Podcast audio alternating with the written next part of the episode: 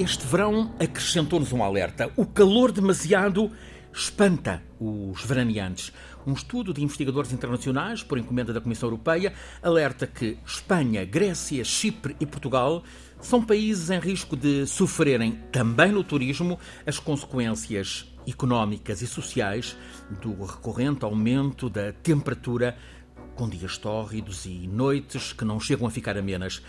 Já está o alerta, professor Filipe Duarte Santos, os visitantes que têm escolhido o verão no sul da Europa podem estar agora a virar-se, ou pelo menos com tendência, para destinos mais a norte. Sim, isso é uma possibilidade. Esses fluxos turísticos, eh, enfim, também têm a sua dinâmica própria e mas eh, estou convencido que eh, o sul da, da Europa e a região do Mediterrâneo continuam é irresistível, são irresistíveis, é, em, em certos aspectos são irresistíveis, mas o, o que é mais uh, perturbante é, uh, é que naquelas zonas em que a temperatura está associada a uma umidade elevada, porque se a temperatura estiver associada a uma, a uma umidade baixa é mais facilmente suportável pelo nosso, uh, pelo nosso corpo, não é? Ah, e por isso é que há um, um, uma expressão curiosa que é a temperatura do bulbo úmido e a temperatura do bulbo seco. O que é que isso quer dizer? a temperatura do bulbo úmido é quando temos um termómetro, em que no sítio em que temos um mercúrio, não é? Isto é um termómetro antigo, uh, temos um pano sempre molhado e, portanto, corresponde a uma, a uma umidade relativa de 100%, está a ver? E, portanto, a temperatura do bulbo úmido, que é como funciona um pouco, quer dizer, nós somos sensíveis uh, a, a esta temperatura, porque quando está muito calor, uh, transpiramos, não é? E isso baixa a temperatura. Mas se, um, mas se uh, houver muita umidade, já esse processo tem muito menos eficiência. De forma que nos climas secos nós suportamos temperaturas mais elevadas do que nas zonas equatoriais e isso, ou zonas, enfim, que a umidade é normalmente mais elevada e isso sim é mais complicado. É espantoso. Londres, no final da primeira semana de setembro, com temperaturas a roçar os 32 graus. Eh, as coisas... E a umidade relativa é elevada, de maneira que é mais difícil, não é? Quer dizer, é mais difícil nós suportarmos essas temperaturas. Não nos faltam, em suma, eh, advertências sobre os riscos que corrermos ao continuarmos agarrados aos combustíveis fósseis e a um modo de vida que potencia o agravamento das alterações climáticas. Nesta edição de regresso da escala do clima, depois da pausa de agosto, agosto, voltamos-nos para uma mudança essencial na ação para contrariar as alterações climáticas, a descarbonização da nossa vida.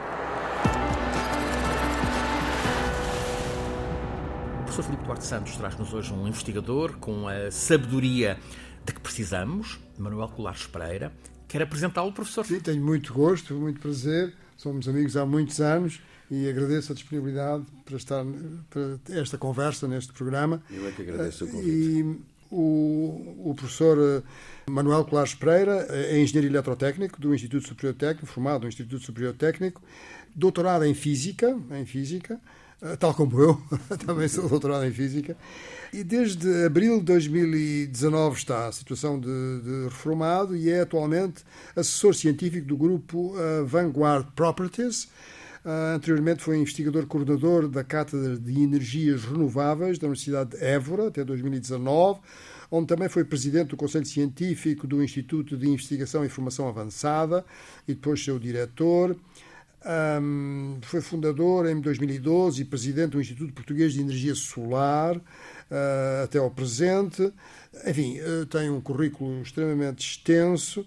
Uh, tem uma obra extensa de uh, investigação em energia solar, como especialista em ótica e termodinâmica, autor de vários livros, um dos quais, muito interessante, tem o título de Jeremias e o Desenvolvimento Sustentável. Um, e, Vai na segunda edição? E, e, é uma pessoa que está muito presente ah, enfim, em tudo o que diz respeito às energias renováveis em Portugal e é muito conhecedor de toda esta problemática. Bem-vindo, Manuel Cláudio Pereira. Uh, por onde é que podemos avançar melhor para chegarmos à descarbonização? E apetece dizer descarbonização necessária. Sim. Uh, bem, já agradeci o convite, tenho muito gosto de estar aqui a conversar sobre estes temas. Uh, descarbonizar, na realidade, quer dizer reduzirmos e desejavelmente até se pudéssemos eliminar o nosso recurso aos combustíveis fósseis, porque são eles, na realidade, os, não os únicos, mas os principais responsáveis pelos gases, os chamados gases de efeito de estufa, em particular o CO2, eh, que é esse que é o grande responsável pela eh, subida da temperatura eh, média do, do, do, planeta e que depois causa as alterações climáticas. Portanto, descarbonizar quer essencial, do ponto de vista da energia, quer essencialmente dizer isso, e portanto é preciso encontrar uma alternativa às energias fósseis e que, não, que seja alternativa que seja limpa. Mas não é só encontrar fontes de energia diferentes, e aqui a escolha é clara, é para as energias renováveis, é também preciso encontrar eh, outras formas de utilizarmos ou de recorrermos à energia. É aquilo que nós chamamos de suficiência energética, eficiência energética, quer dizer, nós na realidade somos desperdiçadores, somos esbanjadores de, de energia. Eh, isto porquê? No fundo, os combustíveis fósseis eram uma, uma forma de energia muito acessível e, e barata e, portanto, nunca tivemos preocupações de, de sermos, eh, de estarmos a ser esbanjadores. E agora que percebemos. Esbanjadores que, e a causar dano. E a causar dano. Percebemos que, essa, e que isso tem um dano, causa um dano uh, importantíssimo, gravíssimo ao planeta uh, em que vivemos, e começamos a perceber que temos que, que, de facto, temos que ter uma atitude diferente.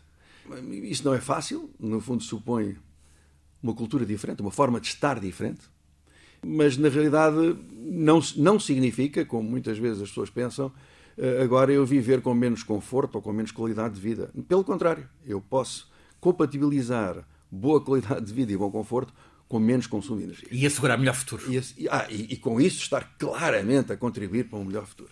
Mas depois tenho que, eh, eh, apesar de tudo, preciso de energia e então vou recorrer às energias renováveis para, para fazer isso. Uh, e, e, a questão pode-se colocar, e como? Quer dizer, como é que conseguimos, uh, recorrendo às energias renováveis, uh, como é que conseguimos de, de facto ter esse, esse resultado? Um, uma principal forma de fazer isso é através daquilo que nós hoje chamamos a eletrificação da economia. Quer dizer, uhum. nós temos que recorrer como mais é que isso à faz? eletricidade.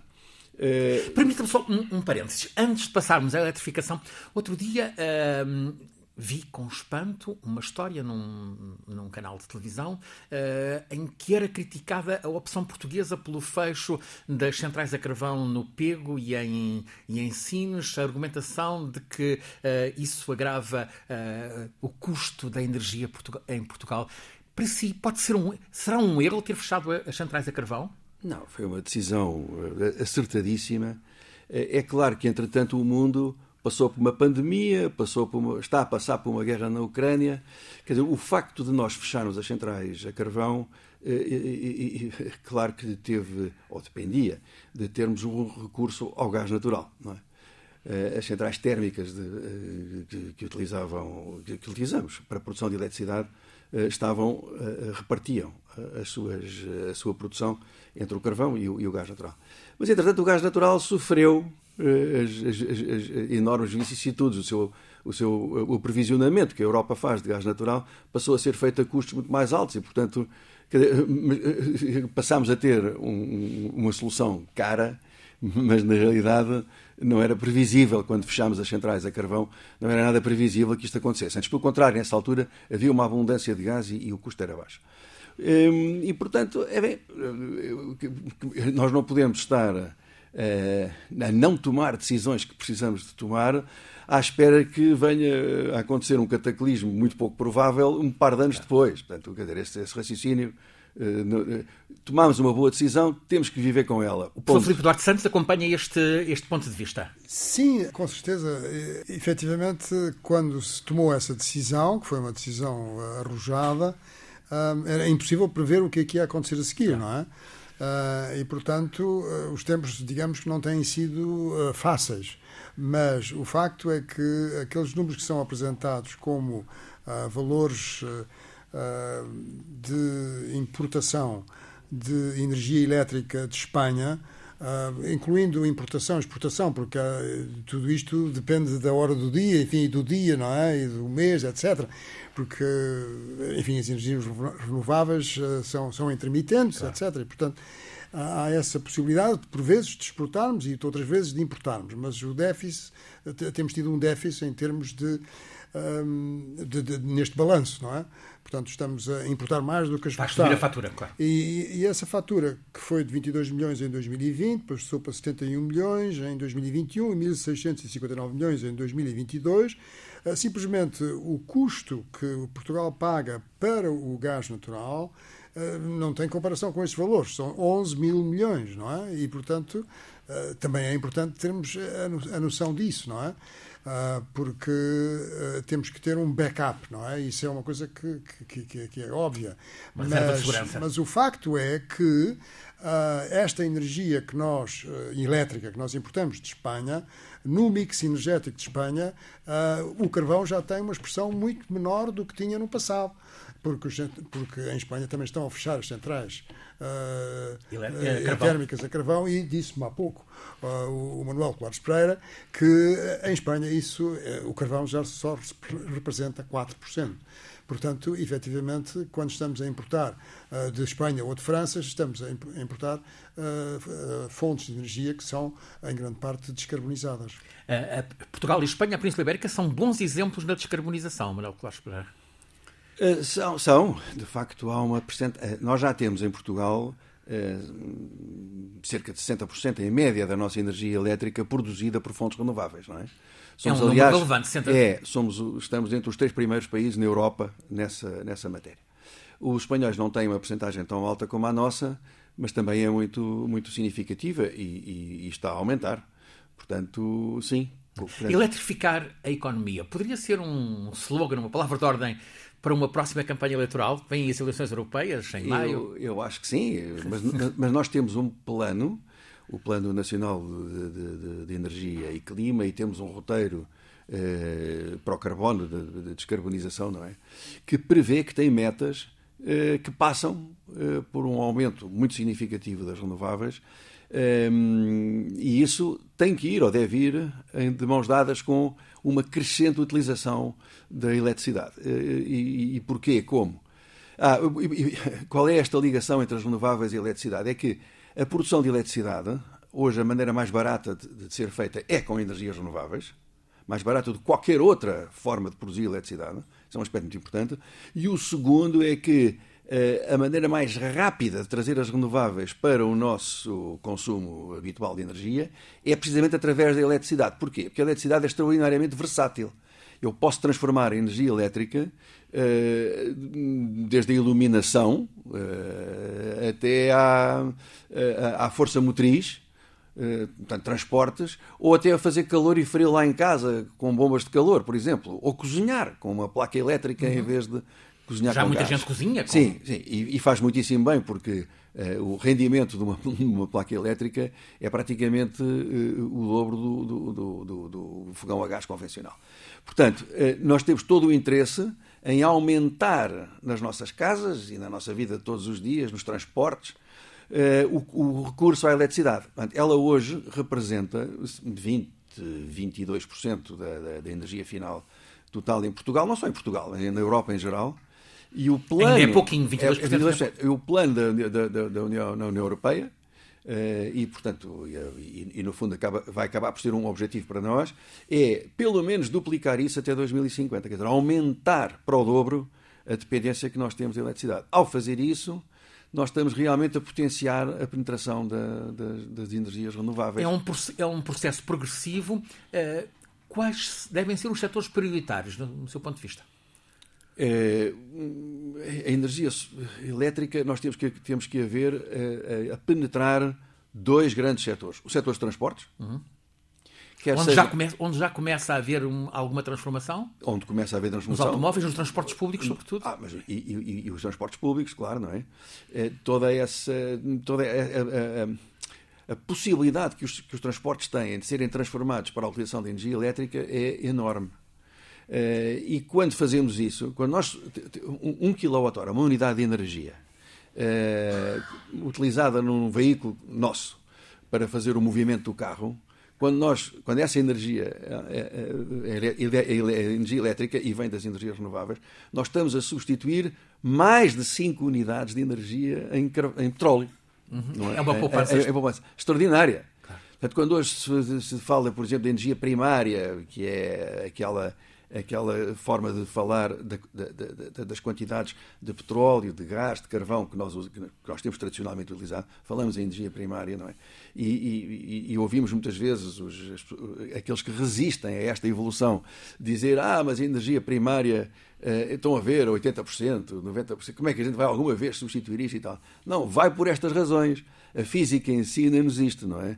É que, de facto, a, a quantidade, de, por, por, cada unidade de energia elétrica que eu vou usar, energia final, não, já não é energia primária, energia final, que eu vou utilizar para fazer, para produzir movimento, eu estou a, a deixar de usar 5 unidades de, de, de, de, petróleo. Percebe? Portanto, esse, esse, esse, é um fantasma, essa, essa questão, essa discussão com base em energia primária é um fantasma que ouvimos sempre eh, recorrentemente, mas que não, não tem sentido se olharmos para as coisas Sem lado prejuízo para a, para a eficiência uh, da deslocação, seja no automóvel, seja em autocarro de passageiros? De maneira nenhuma, antes pelo contrário. Não só o, o, o trans, este, este transporte elétrico é um transporte muito mais confortável, sem ruído, sem poluição imediata, eh, quando tivermos hoje as nossas cidades eh, realmente a utilizar a eletricidade para transportes, vamos ter um ar muito mais limpo, vamos ter um conforto muito maior. Eh, só há vantagens. Não, não, não, autocarros silenciosos. Autocarros silenciosos.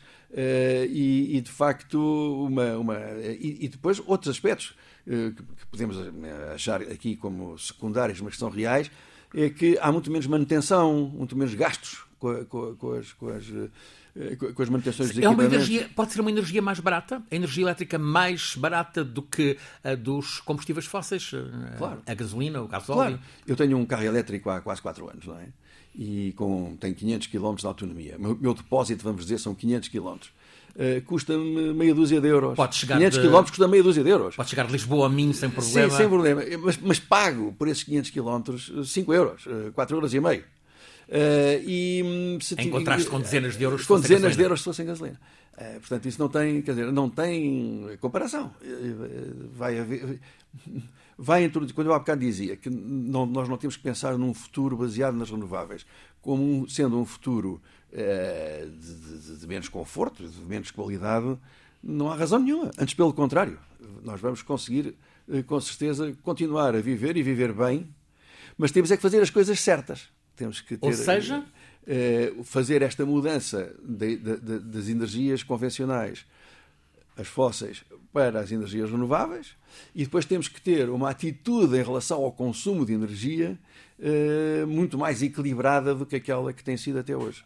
Não haver desperdício. Não haver desperdício. Um, um, um bom exemplo de desperdício é, são os nossos edifícios. Nós, nós uh, temos edifícios que são que têm uma qualidade de construção em Portugal, ainda por cima, muito baixa do ponto de vista térmico. Estou, a, estou a referir ao ponto de vista. Frios térmico, no inverno, frios quentes no inverno, no verão. quentes de verão e tal.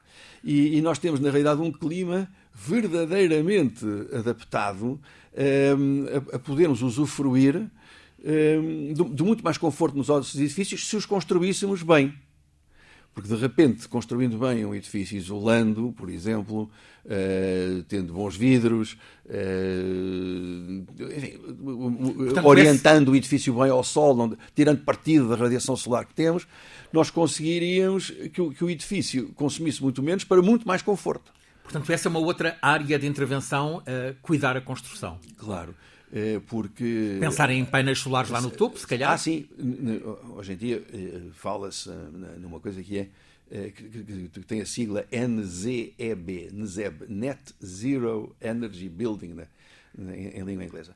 E isso é, é o quê? É um edifício, a quantidade de energia que um edifício precisa para funcionar durante um ano poder ser fornecida por uma fonte renovável, por exemplo, um, um campo de, de, de, painéis fotovoltaicos na, na, cobertura do edifício.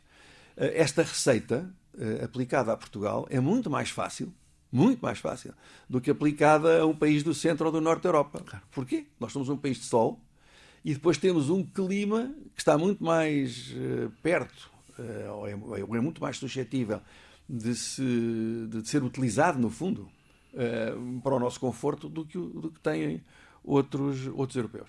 Portanto, podemos perfeitamente fazer isso, devemos fazer isso, e, hum, e espera-se que, de facto, a pouco e pouco, uh, nós hoje temos uma, uma, uh, aquilo que chamamos a certificação energética dos edifícios, e hoje já não é possível fazer edifícios com classificações baixas. Isto é como o eletrodoméstico na loja que tem aquelas etiquetas A, B, C, D. Hoje já não é possível fazer edifícios, já não, já não, é, já não são autorizadas a construção de edifícios para classificações abaixo de D, julgo que é aqui que está. E, nós temos muitos edifícios E e F. Claro. Uh, e para baixo. Claro. É? Ora, Muitas não, casas no campo. Ah, e, e, e, nas cidades. Se, se formos por essa cidade de Lisboa fora, claro. encontramos. É muito mais comum encontrar edifícios com classificações energéticas baixíssimas do que edifícios que estão construídos nestes, nestes parâmetros.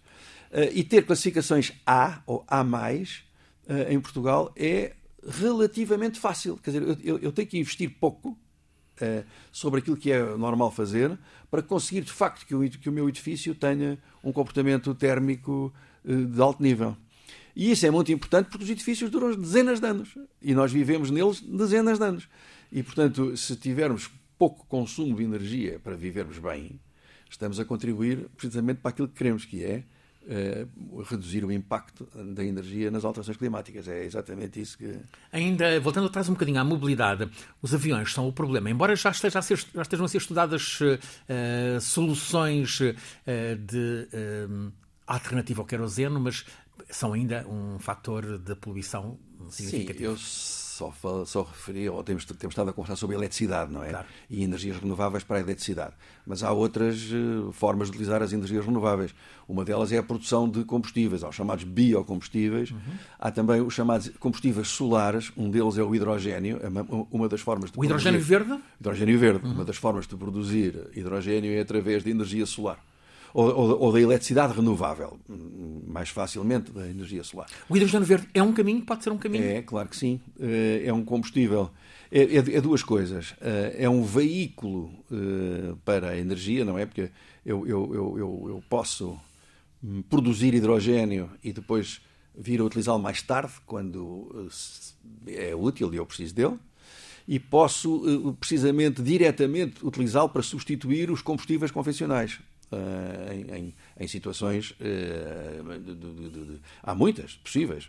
Uma delas é precisamente nos transportes e precisamente a tecnologia que está a ser desenvolvida, provavelmente em mistura com, outras, com outros compostos, fazer isso, por exemplo, para a aviação. e, portanto, a aviação vai certamente no futuro evoluir para a utilização de combustíveis ou de soluções, a própria eletricidade, também se fala, e está a ser dizer, não, é, é só se fala, estão a ser desenvolvidos aviões exclusivamente elétricos, não é? Uh, e, hum, aliás, um, um, exemplo que toda a gente conhece hoje são os drones. Os drones Sim.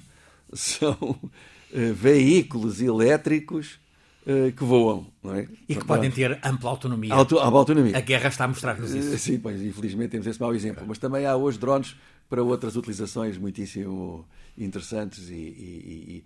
Mas, portanto, é, é, os, os transportes. Ah, já agora, um, um, número interessante. A aviação, no fundo, corresponde entre 3 a 4% das emissões totais. Na Europa, um bocadinho mais, mas no mundo, em média, estamos aqui, 3%. Mesmo que uh, parássemos todos os aviões que hoje voam no mundo. Não seria uma transformação extraordinária. Não, estávamos a reduzir 3%. Claro. É muito mais inteligente pensar que vamos continuar a usar aviões, claro. O que devemos é ser mais inteligentes na utilização dos aviões. Quer dizer, se calhar há muitos usos que nós fazemos. Por exemplo, os jatos eh, privados. Os jatos privados são um verdadeiro uh, terror. E que proliferam, uh, claro. Quer dizer, há, há, nós temos maneiras de nos comportarmos que são muito mais interessantes eh, e úteis para o futuro e para a sustentabilidade, não é? França já está a adotar uma política de redução eh, de voos de, de pequeno curso, Paris, claro, Lyon, claro, mesmo. Claro. Já, esse nem é, é, é, é, muito lógico, não é? Mas os franceses têm, os alemães, a Europa em geral, o centro da Europa em geral, têm redes de, de ferroviárias fabulosas, TGV, não é? Claro. E não faz sentido nenhum, para um percurso de duas horas, apanhar um avião claro. que, no fundo, se calhar faz isso em meia hora. Mas eu tive que perder uma hora para chegar ao primeiro aeroporto claro. e mais uma hora para sair do Depois segundo. o desembarque, claro. Portanto, é evidente, essa evolução é uma evolução evidente, não é?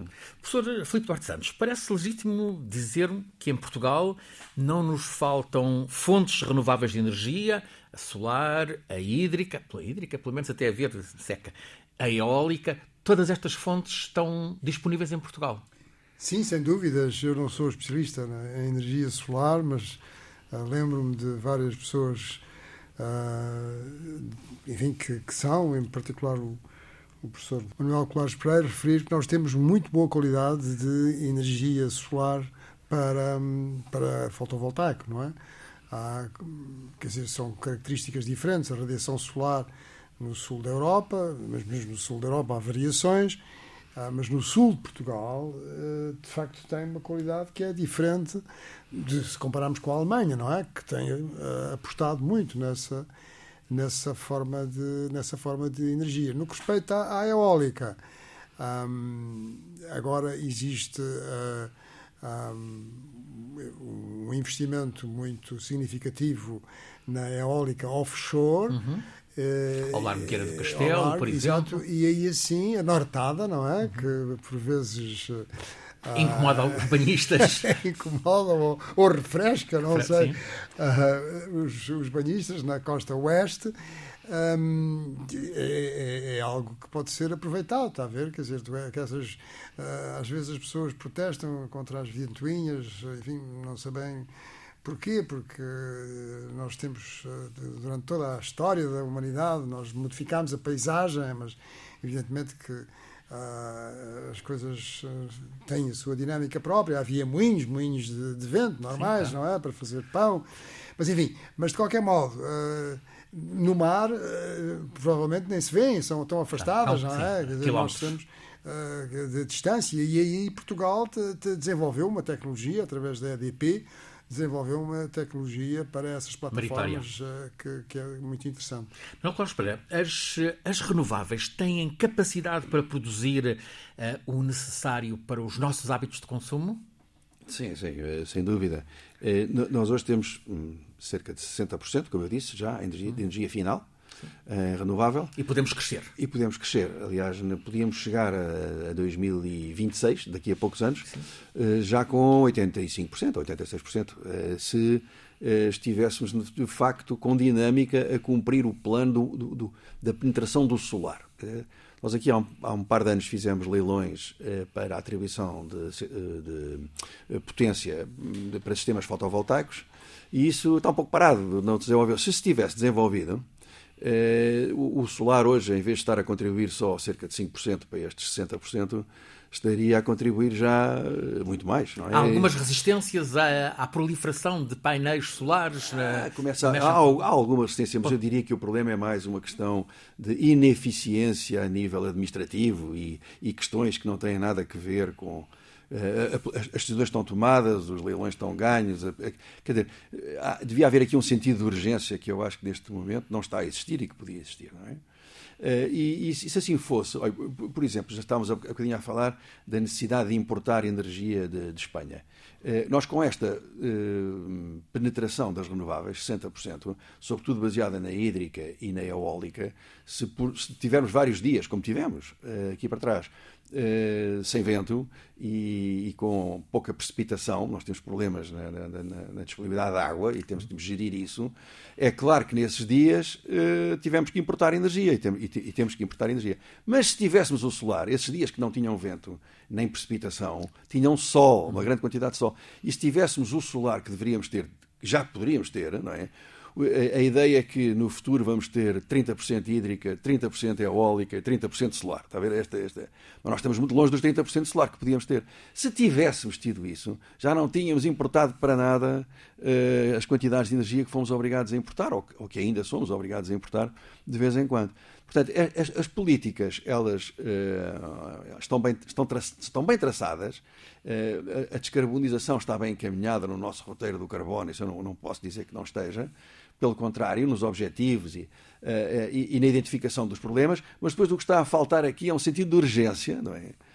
que, se passarmos a ter, resolvemos esses problemas e calamos a boca aos críticos do, do, da, da, forma convencional de estar nesta matéria, que já é do passado. Não... Se estivermos na praia num dia de calor, calor intenso, mas com o céu nublado, chegamos ao fim do dia e corremos o risco de ter um escaldão, pelo menos estar bronzeados. Uh, o, o, sol, uh, a energia solar é alimentada mesmo que haja nuvens? Sim, sim. Um painel fotovoltaico é claro que funciona muito melhor num dia de céu azul. Sim. Mas num dia cinzento, que nós dizemos de céu cinzento, a, prova disso é que quando vamos à praia num sítio de céu cinzento sentimos queimamos-nos, não é? Está a passar a radiação solar. E se ela passa para o nosso corpo, passa para o painel também. O painel dá qualquer coisa. Não dá aquilo que deveria dar no seu máximo. Mas pode dar 10, 15% é à vontade, não é? Já falámos do hidrogênio verde, os biocombustíveis são também um recurso? Os, os, os, biocombustíveis são um recurso importante, é, mas o seu desenvolvimento tem que ter em conta é, outras questões, porque a exploração da vertente bio implica com, a, a, por exemplo, a agricultura, com, com, com, o desenvolvimento da agricultura. E, portanto, é preciso gerir as duas coisas com equilíbrio e bem. Mas é, há, há de facto uma boa oportunidade uh, para a utilização de biocombustíveis no futuro e, e, eles serão, serão utilizados lá. Eh, é sabido que o cimento é responsável por uma parte expressiva das emissões danosas, já que ouvimos em programas anteriores que o setor cimenteiro está a esforçar-se por uh, baixar essa carga mais nefasta. O que é que poderá ser feito para uh, aliviarmos esse dano do cimento? Sim, deixe-me responder a isso fazendo uma pequenina introdução. Vamos a isso. É, na realidade, nós precisamos, já falamos, de, de, de, reduzir e terminar o consumo de combustíveis fósseis, com o consumo de combustíveis fósseis, mas isso não, vai, não, não resolve de, de, imediato o problema da, das alterações climáticas, porque o CO2 ou os gases de efeito de estufa que estão na atmosfera continuarão lá. Nós paramos hoje por completo de consumir combustíveis fósseis. Portanto, há que cuidar há de que, tratar que, o mal que já está feito. Exato. Há que retirar da atmosfera, de alguma forma, os gases que lá estão. E, precisamente, a construção permite-nos hoje eh, uma, uma, uma é, solução ou uma intervenção muito importante, porque numericamente muito significativa, muito expressiva, a construção, setor da construção, é, nessa matéria. De como? lado? Como?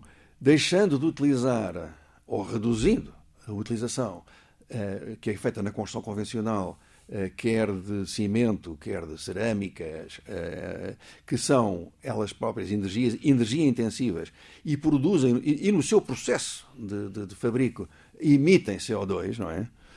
E, e não só CO2, substituir isso por materiais que não fazem nada disso. É o caso da madeira. Se eu deixar de construir com cimento e, e, e, passar a utilizar a madeira, a madeira que ficou no meu edifício e que está lá em minha casa é carbono sequestrado da atmosfera.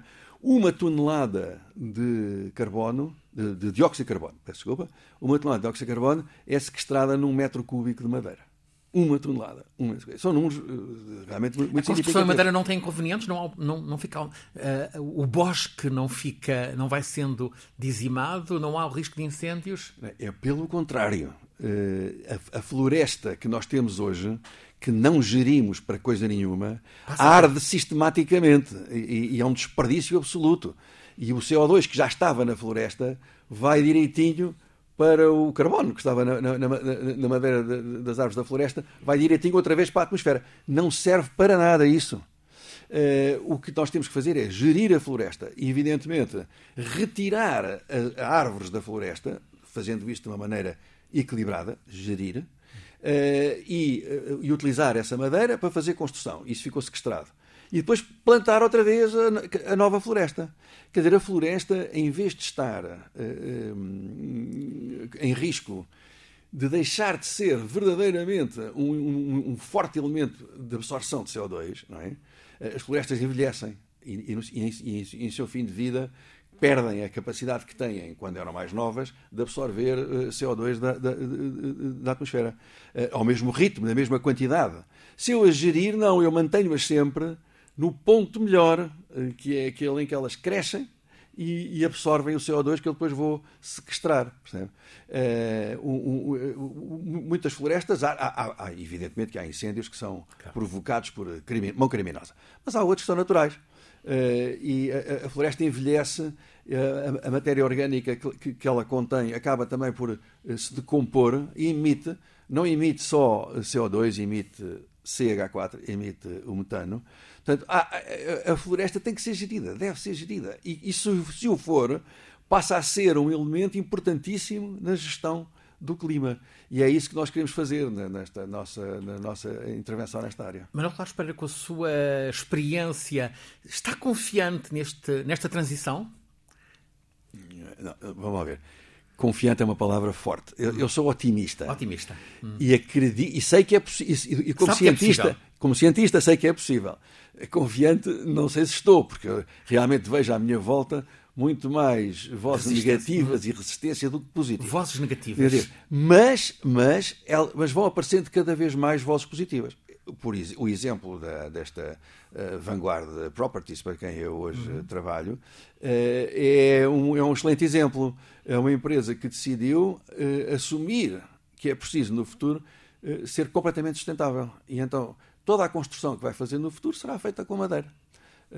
E está disposta a investir nisso, inclusive ao ponto de criar em Portugal uma fileira industrial para possibilitar a produção das componentes de madeira que vão dar a construção do futuro. Aí está Portanto, uma via, é possível... via estimulante. yeah, yeah. Estamos em cima do fecho, a dois meses e pouco da COP28, a Conferência da ONU sobre o Clima. Oito anos depois daquela histórica Conferência de Paris, este ano cabe a uma potência do petróleo, eh, os Emirados, acolher no Dubai esta conferência sobre alterações climáticas. Já teve este mês um prólogo africano em Nairobi. África é o continente com mais países com energia verde, este é o lado bom da notícia. O problema está na transposição de energia para a eletricidade. A África é, ao mesmo tempo, o continente com maior percentagem da população que ainda não tem eletricidade em casa.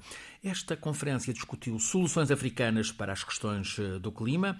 Foram discutidas as questões do desenvolvimento associadas à transição energética. Eh, professor Filipe Duarte Santos, terá sido um bom prólogo esta conferência de, de Nairobi para a COP28? Sim, eh, eu estou confiante de que, para usar essa palavra. confiante, muito bem. De que, palavra do dia. De que a África pode uh, enfim, ter um papel importante nesta, nesta transição, porque um, é, é, um continente jovem, não é? Quer dizer, com muitas. com a Idade Média, comparado com a Europa, por exemplo, é muito mais baixa, um, com uh, enfim, uma fertilidade humana muito, muito elevada, portanto, com grandes problemas associados a isso mas também acontece muitas vezes na, na, enfim, na humanidade e na história que, quando as situações são muito difíceis, encontram-se soluções e passam a ser exemplos até de soluções. Portanto, um arquiteto prefiro... Pritzker, o burkinabé uh, Francis Queré, uh, desenvolve soluções uh, e foi premiado por isso, utilizando materiais madeira, a construção é materiais de madeira, materiais autóctonos. Sim, sim e, no, e, no, caso específico da, daquilo que estávamos a falar, não é, de, da madeira, Sim, esse, esse aspecto é, é fundamental devido a, a, enfim, muitas razões, até pelo facto de que as florestas hum, são muito importantes para o ciclo da água, não só para o ciclo do carbono, mas também para o ciclo da água e, e também para a própria uh, agricultura, não é? Quer dizer, há uma relação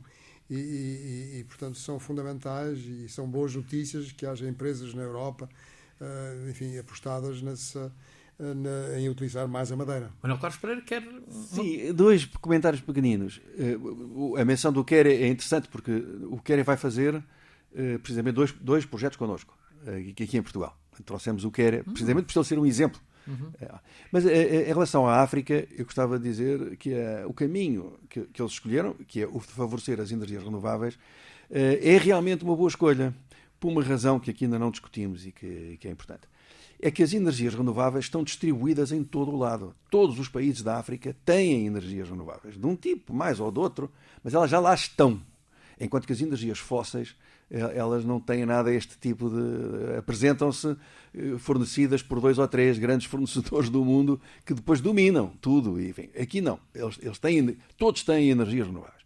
E depois tem, as energias renováveis têm uma outra coisa muito importante, é que, sobretudo para, na, na produção de eletricidade, elas não exigem as infraestruturas que nós temos nos países ocidentais. Eh, eh, nós hoje temos redes elétricas eh, enormes, levou anos a construir, pagámos uma fortuna por isso. E a questão destes países que estão em vias de desenvolvimento e que têm todo o direito a desenvolverem-se, não pode ser, acho eu, não, não, é difícil que seja um desenvolvimento igual àquele que nós tivemos e pelo qual pagámos uma fortuna. Mas as energias renováveis permitem precisamente ter uma solução que é em si hoje a mais barata de todas na, na, produção e depois não exige investimentos em infraestruturas como aqueles que nós tivemos que fazer nos países ocidentais. Portanto, elas são verdadeiramente a solução. É como se é, é, vai acontecer com as energias renováveis, se as coisas avançarem desta maneira, aquilo que aconteceu no mundo com os telemóveis.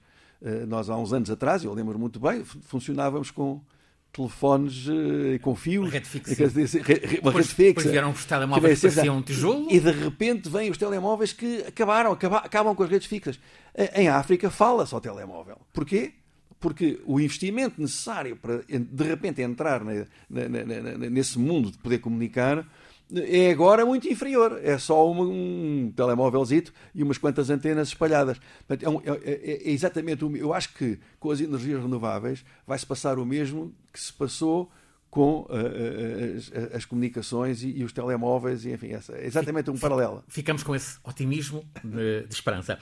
Uh, Manuel Clores Pereira, uh, o convidado que o professor uh, Filipe Duarte Santos nos trouxe esta edição de regresso da, da Escala do Clima para a terceira temporada. Filipe Duarte Santos, professor catedrático da Faculdade de Ciências do Estado de Lisboa, conduz-nos todas as semanas neste programa, sempre disponível em RTP Play e nas diferentes plataformas de difusão na web. A Escala do Clima é um programa em parceria entre a Escola Superior de Comunicação Social e a Antena 1 da uh, RTP. É um programa feito por Alice Vilaça, Nuno Portugal, pelo professor Filipe Duarte Santos, nosso condutor científico, e por mim, Francisco Zena Santos.